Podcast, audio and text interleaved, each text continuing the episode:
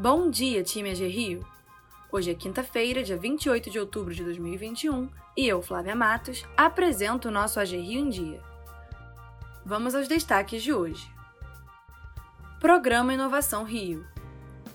Ontem, dia 27, foi realizado um evento online de lançamento do segundo edital do Programa Inovação Rio, da AG Rio e da FAPERJ. O encontro contou com apresentações acerca do edital, que destina recursos de subvenção e financiamento a projetos de inovação de micro, pequenas e médias empresas fluminenses.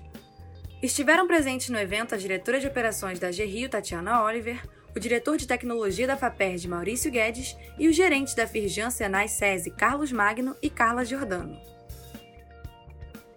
Plano de Recuperação Fiscal os detalhes do plano de recuperação fiscal, entregue nesta terça-feira, dia 26, pelo Governo do Estado à Secretaria do Tesouro Nacional, foram apresentados ontem no Palácio Guanabara pelos secretários de Estado de Fazenda Nelson Rocha e da Casa Civil Nicola Missione. O documento inclui as medidas de ajuste obrigatórias aprovadas pela Alerj e sancionadas pelo governador Cláudio Castro, ou seja, as contrapartidas exigidas pelo novo regime de recuperação fiscal. A proposta do Estado abrange também 13 medidas inovadoras que tornam o Rio uma referência na renegociação de dívidas dos entes federativos com a União.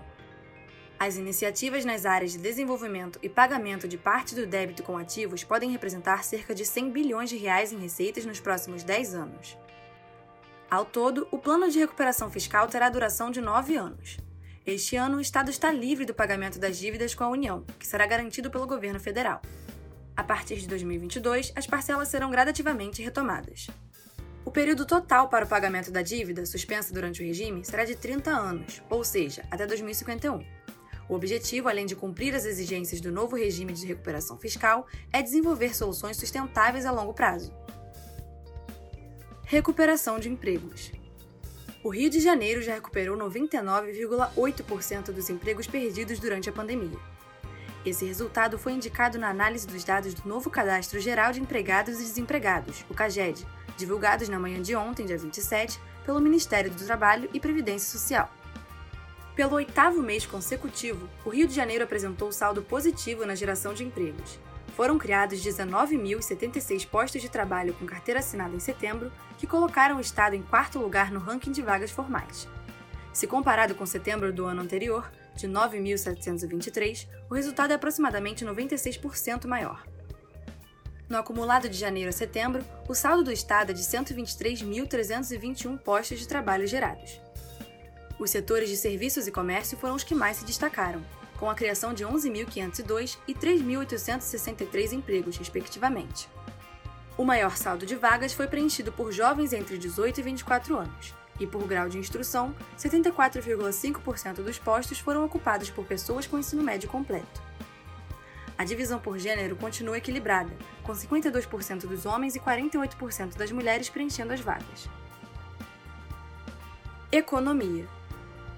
O Banco Central informou ontem, dia 27, que a ata da reunião do Comitê de Política Monetária, o Copom, realizada também ontem, será publicada excepcionalmente às 7 horas da manhã do dia 3 de novembro, quarta-feira, após o feriado de finados, que cai na terça.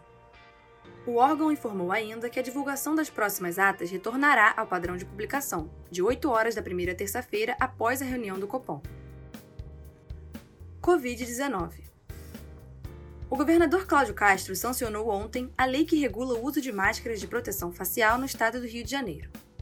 A decisão será publicada no Diário Oficial de hoje. Após a sanção, a Secretaria de Estado de Saúde publicará, em um diário oficial extra também nesta quinta, uma recomendação aos municípios que deverão seguir os critérios de distanciamento social, ambiente aberto e fechado, percentual de vacinação da população, realização de eventos teste, além de outros critérios para a flexibilização do uso das máscaras.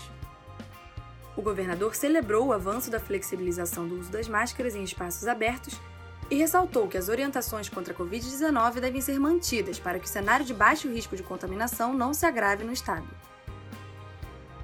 Ficamos por aqui, pessoal. Tenham um ótimo dia de trabalho e até amanhã!